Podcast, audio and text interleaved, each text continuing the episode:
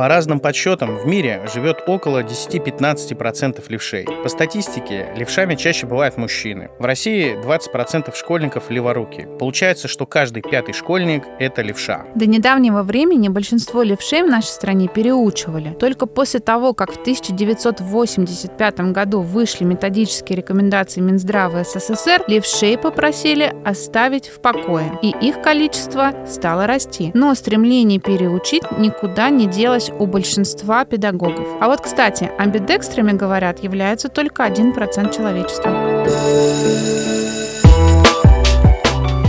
Здравствуйте! Вы слушаете подкаст «Расписание на послезавтра», в котором мы, его ведущие Александр Гулин, директор частной школы «Снегири», и Маруся Миронова, главный редактор Forbes Education, пытаемся выяснить, кого, чему, как и где учить. В этом выпуске говорим о том, что важно знать для того, чтобы учить левшей. Более того, мой шкурный интерес в том, что я сам левша, и папа у меня тоже левша, поэтому я думаю, слушать это будет всем и участвовать в записи очень интересно. Мама и бабушка у меня левши, кстати. И с нами в студии сегодня сегодня основатель научно-просветительского проекта про левшей «Право налево» Елена Боева. Здравствуйте, Елена. Здравствуйте.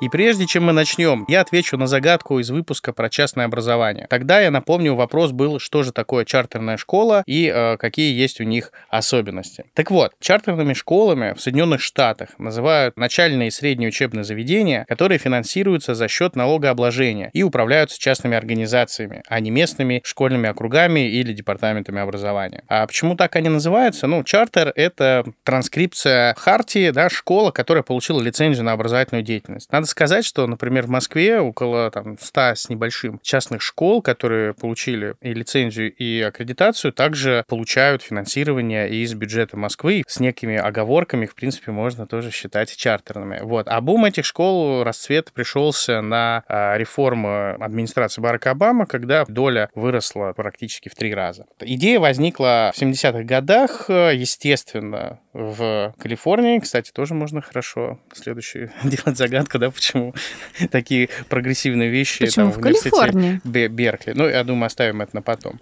Вот. Где э, была опубликована научная монография «Выбор семьи в образовании», где была изложена концепция чартерных школ, ну и, в общем-то, с того момента началось теоретическое обоснование. Итак, раз у нас выпуск сегодня посвящен левшам, вопрос следующий, что традиция э, здороваться друг с другом, протягивая правую руку, пришла из Средневековья. И вопрос простой, с чем это было связано? Почему именно правая рука?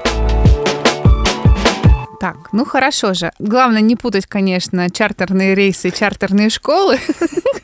Это немножко разные чартеры. Елен, ну перейдем тогда к левшам и всему тому, что с этим связано. И хотелось бы поговорить о том, что такое левшество, кто такие левши, почему есть леворукость и так далее. Основные термины, которые мы сегодня наверняка не один раз будем употреблять угу. в течение выпуска, но разберемся, что есть что, чтобы никто не запутался, разобрался и больше не ошибался. Важно действительно понимать, в чем же отличие между леворукостью леворукостью и левшеством, и кого мы можем называть левшой, а кого можем называть правшой, и кого просто леворуким. И давайте попробуем определить, что такое леворукость. Леворукость — это более узкое понятие. Леворукость — это только один из видов э, левосторонней асимметрии человека. Фактически леворукость — это предпочтение в процессе деятельности левой руки, то есть это большая активность, большая ловкость, э, большая координированность а, и лучшая способность к сложным и более а, точным действиям. Когда же мы говорим про понятие левшества, то это более комплексное комплексная характеристика. Uh-huh. И, соответственно, а, левшество затрагивает не только руки, но и другие парные органы, которые есть у человека. Левшество – это левосторонняя симметрия моторных а, и сенсорных функций и связана с ней в предпочтении, использовании чувствительности рук, ног, зрения, слуха.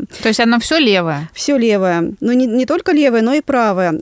Как мы знаем, может быть, не знаем, сейчас расскажем, а, что у человека есть, например, ведущее ухо, ведущий глаз, ведущая рука, ведущая нога. Собственно говоря, говоря, и в формировании предпочтения ведущих сенсорных и моторных функций мы можем говорить, что у человека левша, что у него преобладает э, левшество. Поэтому, например, мы точно можем сказать, э, что ребенок или человек леворукий, если он пишет левой рукой. Угу. Но мы можем сказать также, э, что человек левша, если он пишет правой рукой, потому что у него как раз есть преобладание ведущих функций сенсорных или моторных. Хорошо, а амбидекстры тогда это? Амбидекстры как вы уже сказали в начале, что это действительно редкий случай, и по статистике в среднем амбидекстров насчитывается от 1 до 2 процентов. Амбидекстрия – это как раз успешное пользование обеими руками, если можно так ага, сказать. это только с руками Да, связано. это связано только с руками, то есть когда человек э, одинаково может пользоваться и левой, и правой рукой одновременно. А левой и правой ногой, левым и правым глазом такого не бывает. Но это в большей степени связано именно с э, Руками. С руками, да. Так, кажется, усвоили, да? Наверное, Да. да. Тогда кто? Левша или леворукий? Давайте разберемся. Александр. Да, вот здесь хороший вопрос. Я вспоминаю, что еще определяют когда толчком в спину при постановке на доску, да, какая нога первая отреагирует на это, да, под это настраивают. Ну, как раз, да, ведущая Крепление. толчковая Да, нога. толчковая да, как нога, раз то и есть и с этим связано, да, совершенно Вот. верно. И есть, наверное, даже я введу новую типологию. Три вида, да, есть криворукие люди, леворукие. Я вот подумала про криворуких, но промолчала.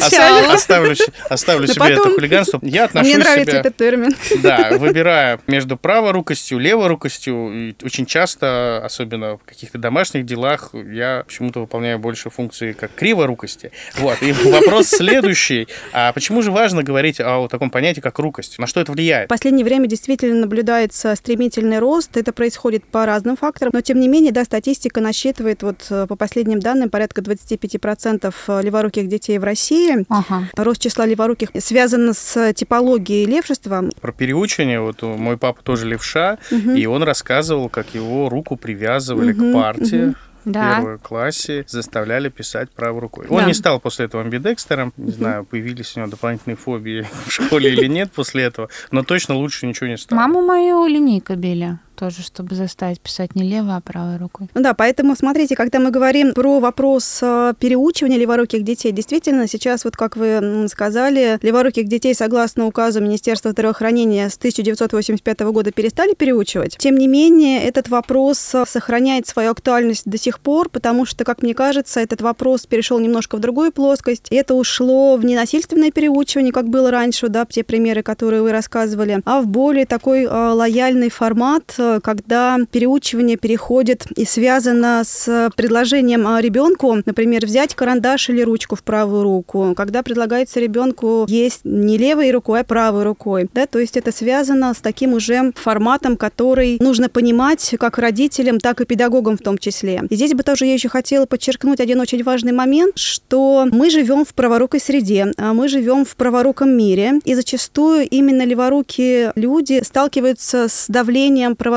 среды. И существует даже такое понятие, как декстростресс, то есть это давление окружающей среды. И здесь э, это давление может проявляться совершенно в разных факторах. Это может быть, например, отношение окружающих к леворукому ребенку, да, когда, например, э, кто-то говорит, ой, да ты что, леворукий? Ну, То есть в любом случае это вызывает определенные эмоции, внутренние переживания у человека, у ребенка в том числе особенно. Это может быть связано с тем, что в неловкости использования различных предметов, как бытовых, так и профессиональных, потому что, в принципе, это неудобно резать левше праворуким ножом, неудобно проходить э, через турникеты, неудобно, например, в конце концов играть на праворукой гитаре. То есть много-много ограничений существует в данном формате. И опять же, это может быть связано с тем, что леворукие люди по-другому ощущают себя вообще в праворуком мире. И все это накладывает определенный отпечаток на леворукого ребенка в том числе и на леворукого человека уже даже во взрослом возрасте. И, наверное, хотела бы еще подчеркнуть, что самый негативный фактор микростресса, который используют люди, он связан с теми ситуациями, в которых человек э, не может найти выход, на, в тех ситуациях, над которыми он не властен. И как раз те микрострессы, в которые попадают леворукие люди,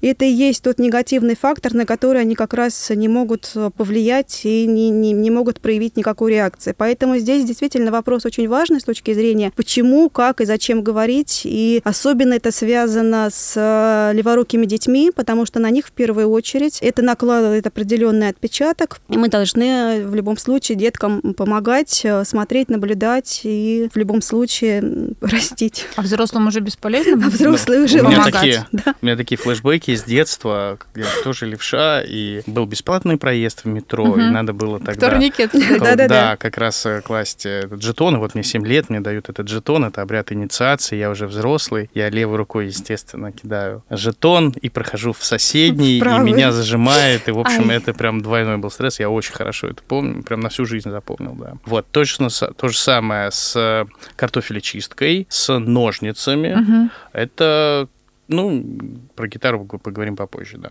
Ну да, слушайте, ну прямо, то есть леворукость – это фактор стресса априори. Зависит от конкретного каждого человека, индивидуальных Вы особенностей. даже да. не можете повторить. Вот если мы говорим про э, там, постановку руки, у вас все наоборот. Э, аккорды на электрогитаре, они наоборот все должны быть. То есть вы в голове должны зеркалить то, что показывают другие. Я помню в начальной школе крючком, то есть там же Мгм. делать вот эту сложную петельку нужно было. И надо было А это отзеркалить всё- инструкцию. Это да? надо было отзеркалить там в 6-7 лет, например. Да, это правда сложно. Как страшно жить.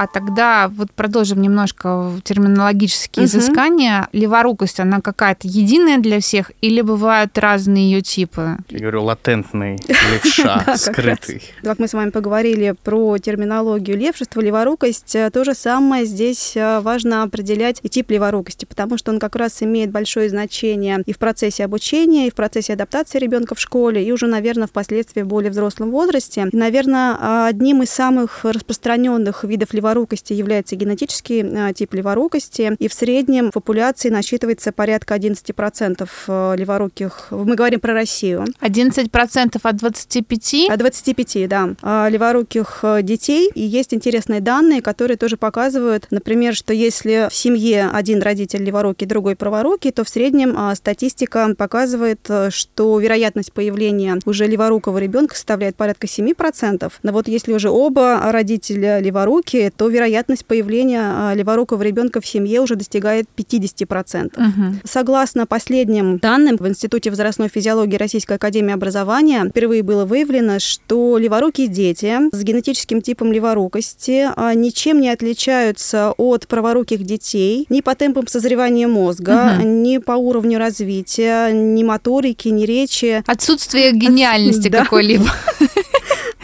поэтому здесь, наверное, я поставила большую жирную точку в этом вопросе. Действительно, это очень важно понимать, когда мы общаемся с леворуким человеком, леворуким ребенком, понимать, какой у него тип леворукости. Потому что зачастую, к сожалению, вокруг левшества и вокруг леворукости очень много тайн, загадок а, и больше вопросов, чем ответов. Но, тем не менее, вот хотелось бы подчеркнуть, что именно генетический тип леворукости в данном факторе можно закрыть вопрос с точки зрения сравнения с праворукими Так, людьми. может, какой-то другой тип леворукости более А гениальный? вот что касается другого типа леворукости, он, наверное, не знаю насчет гениальный лет или нет, но он, к сожалению, в последнее время именно прирост этого типа леворукости наблюдается в России. И сейчас порядка 10% детей именно с патологическим или компенсаторным вариантом Мгм. леворукости наблюдается. И это связано именно с множеством факторов риска в пре- и перинатальном развитии ребенка. И к данным факторам можно отнести, я не буду более подробно перечислять все факторы, приведу некоторые примеры только, чтобы было понятно, с чем это связано. Это, возможно, неблагоприятное протекание беременности, возможно, какие-то патологии родов, то есть нарушение раннего развития. Но что здесь очень важно учитывать и понимать именно то, что связано с компенсаторным вариантом леворукости, что в этих случаях леворукость может сочетаться с комплексом нарушений или задержек в развитии речи, восприятия, развития моторных функций. Но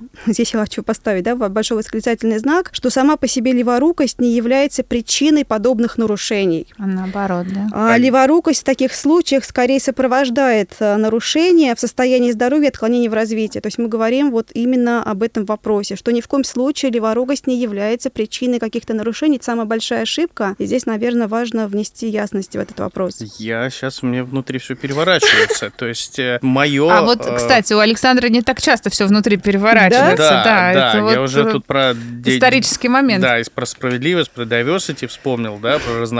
То есть получается, что а, увеличение доли левшей, которым я себя причисляю просто до глубины души, это связано с какими-то физиологическими нарушениями при беременности?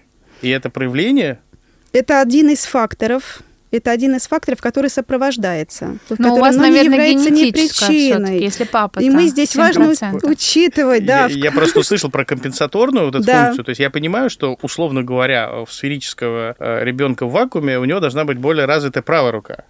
И из-за того, что она по каким-то причинам физиологическим неправильно развивается, он компенсирует это левой рукой. И это не то, что когда это мой осознанный выбор, что я все делаю левой рукой. Ну, здесь вот как раз нам, нам немножечко в другом факторе. То есть это связано с... Медицинским, да? Да, да, да. И действительно, в последнее время, например, недоношенные дети, у них большая статистика сочетается с леворукостью. Но опять же, я еще раз подчеркну, эта леворукость не является причиной, она сопровождается. Мы не можем говорить, что является причиной. То есть сейчас только проводятся исследования в этом вопросе. И здесь важно понимать действительно актуальность этого вопроса. Потому что зачастую многие педагоги и родители считают, что если у леворукого ребенка какие-то причины связаны ну, с разным характером особенностей, то леворукость является причиной. Мне бы хотелось этот вопрос развеять. Ну, это не миф, да, но этот э, вопрос повернуть до заблуждения угу. с другой стороны, потому что действительно это важная особенность, важная характеристика. Там еще проценты остались, а в Там голове еще считаю. проценты, считаете. Да, действительно, остались проценты. Здесь, э, наверное, доля распределения, она тоже незначительная. Третий тип леворукости – это вынужденный тип леворукости. Вынужденный. Ага. Да, он как раз связан с тем, что, например, в силу разных особенностей или обстоятельств ребенку или там взрослому, ну, мы говорим пришлось, про детей, да? да, пришлось пользоваться левой рукой, и по каким-то причинам, то есть по силу определенной привычки, да, то есть он уже не стал возвращаться обратно ну, на правую руку, прошу прощения, угу. а остался леворуким. Сам переучился. Надо сам привязывать привык, к парте, правую не давать ему, э, да, ей пользоваться. Слушайте, интересно. Ну а как же вот родителям и педагогам заметить и идентифицировать, что ребенок склоняется к левшеству, да? Есть ли какие-то понятные инструменты, тесты для измерения? Важно наблюдать за ребенком в первую очередь, и важно наблюдать, каким образом себя ведет ребенок в раннем дошкольном периоде, в дошкольном периоде, и, собственно говоря, а, какой рукой ребенок начинает пользоваться левой или правой, и ни в коем случае не предлагать а, свои собственные варианты и не вторгаться в процесс, потому что зачастую зачастую, как мы можем видеть, что до определенного возраста, в среднем где-то до 4-5 лет, все дети амбидекстры, и они одинаково пользуются и левой, и правой рукой, и, собственно говоря, только к возрасту где-то 4,5-5 лет они начинают делать определенные предпочтения в сторону выбора ведущей руки, левой или правой. И здесь как раз, я уже говорила, важно обратить внимание со стороны педагогов и родителей, не вторгаться в процесс, то есть не предлагать ребенку брать ложку в правую руку или в левую. То есть правильную руку. В правильную руку руку. Кстати, правильная, правильная, правая, да. Прав тот, кто правша, да. А, это очень важно, потому что тем самым мы говорили про переучивание. Это тоже как раз является фактором ненасильственного переучивания, потому что мы тем самым тоже вторгаемся в тонкие механизмы организации ребенка. И если мы понимаем, что в принципе у ребенка а, действительно а, ну, есть явное предпочтение, то здесь тоже важно учитывать такое понятие, как бытовой левша, бытовой правша, или графический левша и графический правша. Важно учитывать то, какой рукой ребенок не только совершает бытовые действия, но и то, какой рукой ребенок совершает сложные действия, связанные с письмом и с рисованием. И здесь на это важно в первую очередь обращать внимание. То есть, подождите, он может все делать левый, с Да. точки зрения бытовой, Да. а при этом, значит, начать писать или рисовать правой. Может и быть. это может значить, что он все-таки левша. Это может быть, значит, что он левша, но для него удобнее совершать э, графические действия, потому что это более сложное движение правой рукой. Здесь нужно более конкретно разбираться в каждом индивидуальном случае. И здесь как раз смогут помочь э, тестовые методики. Существует ряд опросников, тестовых методик, но именно для детей э, дошкольного возраста и для детей младшего школьного возраста все-таки мы рекомендуем использовать диагностические методики, не опросники, а диагностические методики, где мы можем наглядно посмотреть то, какой рукой все-таки ребенок совершает те или иные действия, каким образом он, например, кладет кубики, каким образом он э, раздает карточки, то есть каким образом он э, совершает э, графические действия, связанные там с рисованием и с письмом. То есть надо отвести к, к специалисту. Можно отвести к специалисту, можно это сделать самостоятельно. Существует простая методика, опросник Князева и Вильдавски, который они предлагают, который состоит из 10 вопросов, где как раз в процессе деятельности можем посмотреть, каким образом ребенок выполняет те или иные действия. Например, какой рукой ребенок играет в мяч, бросает мяч, раздает карты. То есть мы это все смотрим, суммируем, и уже тогда можем понимать по количеству суммируемых э, баллов все-таки какая рука у ребенка наиболее предпочтительная. И как раз э, в этой тестовой методике не только вопросы, связанные с бытовыми действиями, но и вопросы, которые предлагают ребенку ребенку нарисовать, например, там домик или какой-то объект левой или правой рукой, где мы смотрим как раз, где выполнение уже графических движений более четкое, ровное, особенно связано, например, когда мы прорисовываем дым, то есть это является элементами уже письма. Это все важно учитывать. И здесь, наверное, существуют иногда спорные ситуации. Хорошо, когда все понятно, uh-huh. да, то есть мы протестировали, но иногда бывает так, что ребенок, например, как э, озвучили, что ребенок ему удобнее писать одной рукой правой, допустим, или левой, а бытовые действия выполняются другой рукой. Тогда в таком случае мы рекомендуем все-таки обратиться к специалисту, уже, может быть, к нейропсихологу, к психологу, где уже можно посмотреть межполушарную асимметрию, межполушарные связи и более индивидуально поработать с ребенком и помочь с выбором ведущей руки, потому что действительно является очень важным моментом. Шквал вопросов сейчас. Первое. Если так много левшей, ну, леворуких, если очень важно с ними правильно обращаться, родители не учат воспитывать и учить детей. Слушайте, мы все самоучки, все совершаем ошибки, все мы ужасные матери и отцы, все. Вопрос закрыт. То есть здесь нельзя полагаться Устари, на родителей. Кривору... Криворукие родители, выражаясь терминологией сегодняшнего выпуска. Так вот, почему при поступлении в школу не производится диагностика рукости? Казалось бы, это вот не первое, но один из идентификаторов того, как надо бы потом учить ребенка. Первый вопрос. Второй вопрос. Учат ли... Понятно, что в 1985 году сказали оставить э, левшей в покое. Я думаю, что многие учителя и родители, бабушки, дедушки сказали, и как бы мы будем делать так, как мы знаем. И, соответственно, сейчас вот в педвузах учат обращаться с леворукими детьми, с левшами. Есть ли хотя бы какие-то кафедры, где разговаривают с будущими учителями об этом? Или какие-то курсы? Не знаю, как это назвать. Ну и вообще, как выстраивается сейчас, в текущий момент в нашей стране работа с леворукими детьми, подростками, ну и даже взрослыми. Я вот Александр загрустил, видимо, подумал о своем несчастном детстве. У меня много даже воспоминаний, да. Да, ну вот просто вот как-то в совокупности, мне кажется, это один большой вопрос, это конечно. один действительно большой вопрос, он действительно вы затронули прям такую, наверное, боль-боль, и вообще, наверное, это один из вопросов с точки зрения просвещения как родителей, так и педагогов, для того, чтобы во-первых, понимали значимость этого вопроса, для чего это нужно делать, а во-вторых, понимали, как нужно это делать. Собственно говоря, это не такая сложная история, хотя бы чтобы на первоначальном этапе, пообщавшись с родителями, определить, во-первых, генез рукости у ребенка, чтобы избежать в дальнейшем, а, наверное, многих трудностей, связанных с обучением, потому что действительно трудности, которые у ребенка возникают, ну, в школе в основном у леворуких детей, они как раз касаются переученных леворуких детей и детей с компенсаторным вариантом леворукости. Поэтому, собственно говоря, педагогу уже заведомо заведомо будет проще понимать и индивидуально подходить к каждому ребенку в том или ином вопросе. Что касается вопроса по поводу того, а, связанных с образованием, да, вы сказали? Да, да, где-то учат где вообще учат. этому. А, к сожалению, вот в рамках моей тоже магистрской диссертации мы проводили очень большой теоретический анализ литературы, связанный с тем, действительно, что происходит э, на рынке, ну, если так можно сказать, да, леворукости на рынке образования. К сожалению, даже вот на данном этапе в педвузах, ну и в училищах не обучают педагогов. То есть эти знания фрагментарные, и они не связаны с последними научными данными, потому что информация в отношении леворукости так стремительно развивается, вот сейчас особенно в последнее время, и действительно важно учитывать эти моменты. Но, к сожалению, даже если открыть вот учебник, ну, даже не учебник, только в последнее время стали появляться информация, связанная с левшеством, с леворукостью, вот в учебниках по психологии, наверное, даже. А в других сказала. странах это есть? А в других странах я не могу сказать с точки зрения а, обучения, я могу сказать, наверное, про, наверное, какую-то сравнительную характеристику в отношении вопроса левшества и в отношении вопроса леворукости, каким образом выстраивается. Недавно вышла статья, ну, недавно относительно, в 2020 году а, в журнале «Новое исследование», где как раз приводится сравнительная характеристика исследований, посвященных вопросам левшей, которые проводились в 50 странах мира, угу.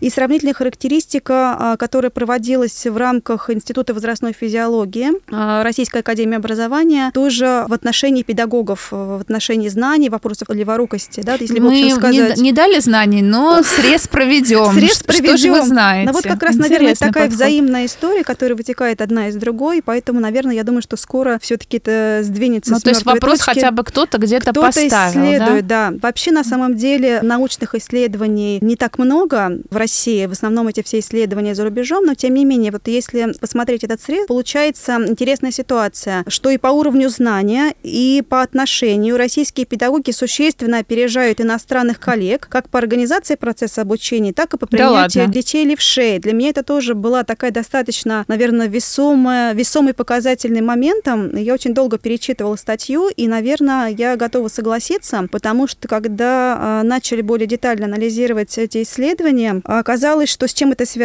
да, что именно статистические данные, мы же говорим про статистику, угу. про научные исследования, про валидность, доказательность, да. что статистические данные опроса выявили серьезные проблемы в знаниях педагогов и показали, что лишь небольшая часть учителей применяет полученные знания. То здесь не только важно знать, но и важно применять эти данные на практике. И здесь бы я хотела привести такой ну, пример, который меня задел до глубины души, который действительно очень важно ну, ну, доносить, рассказывать и показывать. По зарубежным данным, в результате этого исследования оказалось, что 90% детей или там людей, которые принимали участие в исследовании, именно левши, отмечались проблемы с почерком. Но при этом только порядка 16% педагогов учили и оказывали помощь при освоении графических навыков и зрительных моторных координаций. То есть мы говорим, с одной стороны, что мы знаем, но при этом мы не оказываем помощи, не mm-hmm. помогаем леворуким детям. И дальше здесь важно подчеркнуть, что у учащихся отмечались проблемы с почерком, при этом учителя не позволяли им, внимание, наклонять тетрадь в противоположную сторону, ага. так как им удобно, и даже прикрепляли бумагу к столу, чтобы дети не могли сделать это самостоятельно. Это мы говорим... То есть они всячески мешали? Фактически, да. То есть, ну вот меня это поразило до глубины души, потому что я очень, когда это прочитала, очень долго над этим думала, и фактически для меня это был таким, наверное, вот шок-терапией, потому что фактически мы, с одной стороны, говорим о том, что переучивать нельзя, но с другой стороны, как я уже сказала, это переучивание перешло в другую плоскость, угу. когда вот мы такими действиями все-таки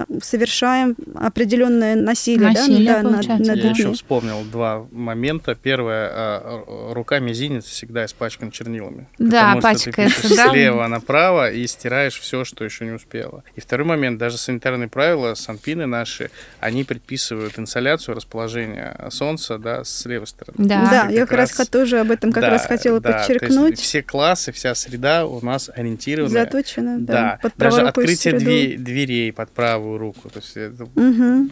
Люди не обращают внимания на такие вещи. А это прям... Ну, а что получается, что леворукие люди э, с великой способностью адаптации, то есть они настолько привыкают с детства бороться с э, внешней средой, с что в принципе, вещами, да. да, потом им становится все легче и легче адаптироваться во взрослой жизни. Ну, как бы... Ну, это одна из точек зрения, да, она имеет место. Да, интересно. В таком формате, да. Поэтому здесь вот, приводя эти данные, наверное, действительно вот, ну, важно это учитывать, понимать, и, как сказать, а, в школах все-таки, наверное, хотелось бы ввести, да, какие-то на, законодательном уровне именно гигиенические требования, которые связаны с письмом, это действительно является очень важным моментом, потому что в первую очередь э, все проблемы, ну, не проблемы, а трудности у левшей как раз именно связаны в том числе с особенностями письма.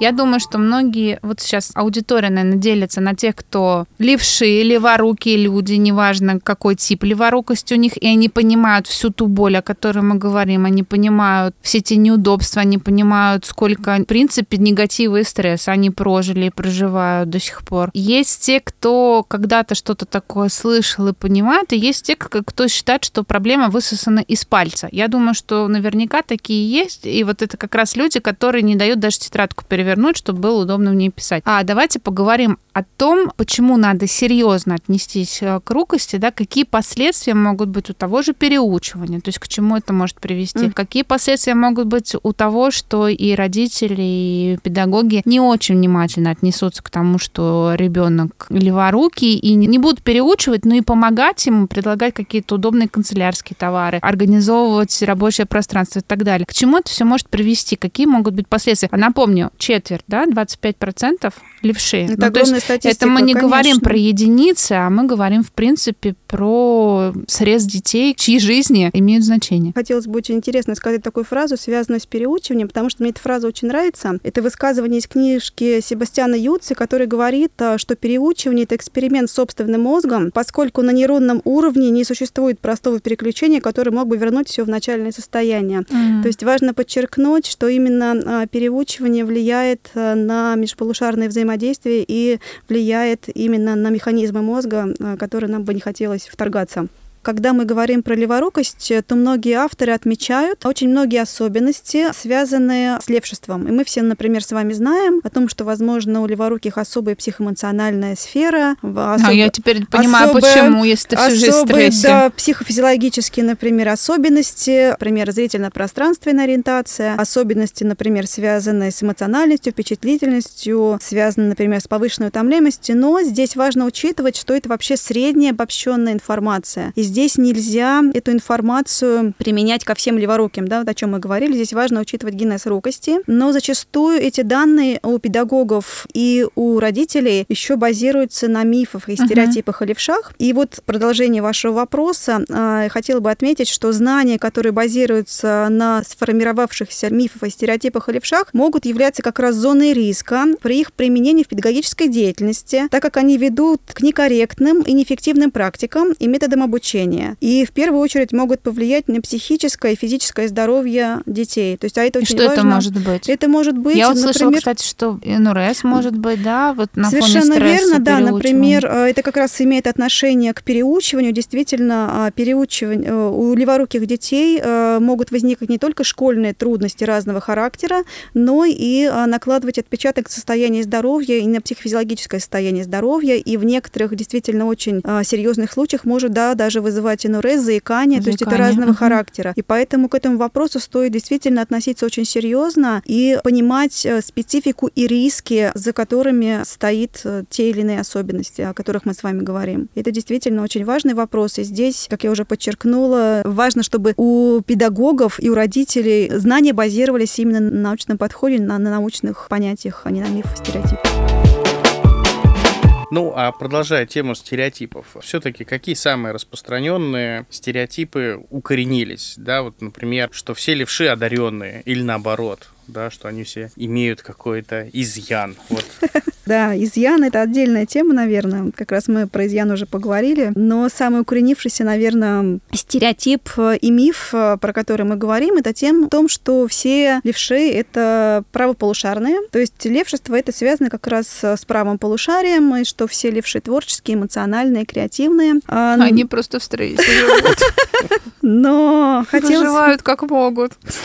Хотелось бы отметить, что действительно с чем это связано, то есть хотелось бы немножко такую как бы э, научную базу подвести к этому, откуда это возникло и, собственно говоря, почему это не так. А действительно, нервные волокна, которые соединяют мозг и мускулатуру рук, полностью перекрещиваются. Это действительно так. И несмотря на то, что оба полушария принимают активное участие в выполнении определенных действий, любых действиях, считалось э, до последнего времени, что у праворуких людей ведущим, ведущим считается да, левое полушарие, а у леворуких людей, соответственно, правое полушарие. Отсюда и возник термин правополушарность. Но в результате последних исследований, последние десятилетия даже, я бы, наверное, сказала, эти утверждения были опровергнуты и было доказано, что это справедливо только для выполнения очень простых движений. Все, что касается выполнения функций, связанных с письмом, с любым видом деятельности, активно принимает участие оба полушария. И здесь очень важно учитывать эти моменты. Здесь это четко прослеживается, например, когда дети выполняют двигательные движения, выполняют новые задания, связанные особенно с письмом, с написанием букв. То есть там активно просто мозг полыхает, поэтому очень важно учитывать. А мышка в правой руке в компьютерных играх. Постреляй так, попробуй. Вот я сейчас Слушайте, думаю. а вы знаете... Сквозь как... боль, сказал он. Вы такое ощущение, как будто вы прочитали это исследование, потому что я, ну, я об этом не сказала, думаю, ну, наверное, еще скажу. Это очень важно, потому что вот про те исследования, которые я говорила, проводили в 50 странах мира в отношении э, левшества и леворукости, там как раз только 56% педагогов разрешали леворуким детям при занятиях на компьютере использовать только ведущую руку, соответственно, левую.